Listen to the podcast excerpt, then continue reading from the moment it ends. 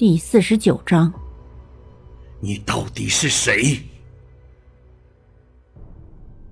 正如蓝冰儿所说，即便是在古镇，又能避开危险吗？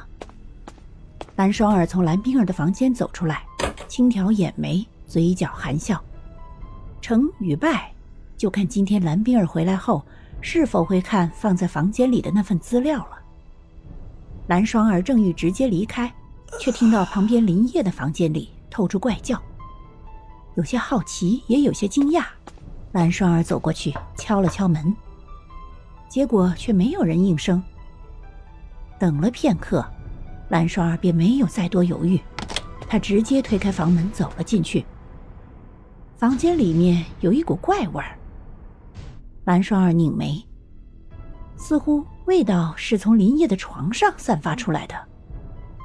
蓝双儿有些疑惑，他走过去仔细的听着、嗅着，结果发现声音是从他的床下传来的。床下究竟隐藏着什么呢？带着这样的疑问，蓝双儿屈膝蹲着，微微低头看去，发现里面有一个背包。蓝双儿伸手将背包拉出来，然而。背包里面似乎有什么东西，并且还是活物。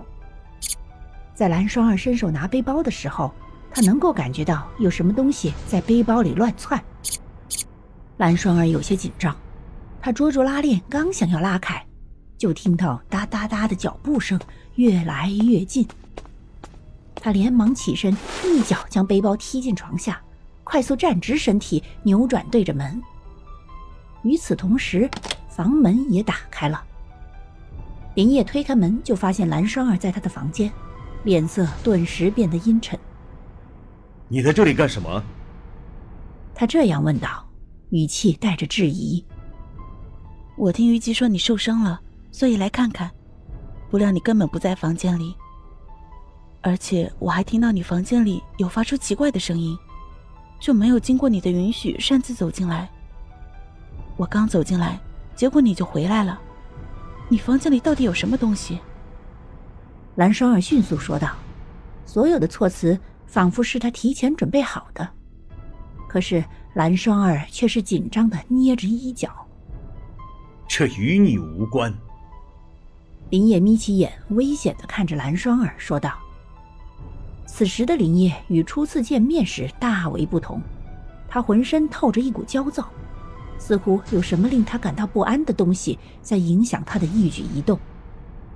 就在这时，床下的东西发出响亮的声音。蓝双儿心中一惊，猛然看向林叶，他收起脸上的慌乱，反客为主，而对林叶质问：“你房间里的到底是什么？你要做什么？”他指着床，他知道床下吱吱吱不停怪叫的布袋里肯定装着活物，只是究竟是什么？林叶又想干什么？他却无从而知。林叶沉默着，就那样恶狠狠地看着蓝双儿，什么也不说。蓝双儿有点慌乱，他究竟是信了还是没有信他的话呢？蓝双儿脚下轻轻地移动了一步，结果就发现林叶的目光一厉，蓝双儿顿感不妙，连忙大开步伐往窗口跑。休想跑！站在门口的林叶快步上前，一把抓住蓝双儿的胳膊往后拽。他知道蓝双儿一定是知道他藏了什么了，否则他不会就这么想要逃离他的房间。蓝双儿没料到林叶会拽他，已经站在窗口上的蓝双儿一时不慎，竟被林叶扯了下来。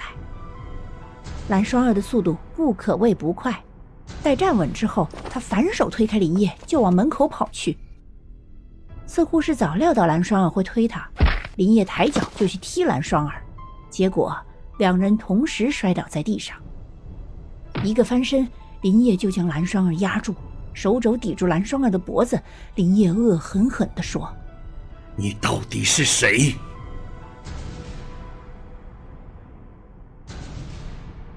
本集播讲完毕，下集更加惊悚，记得要听啊！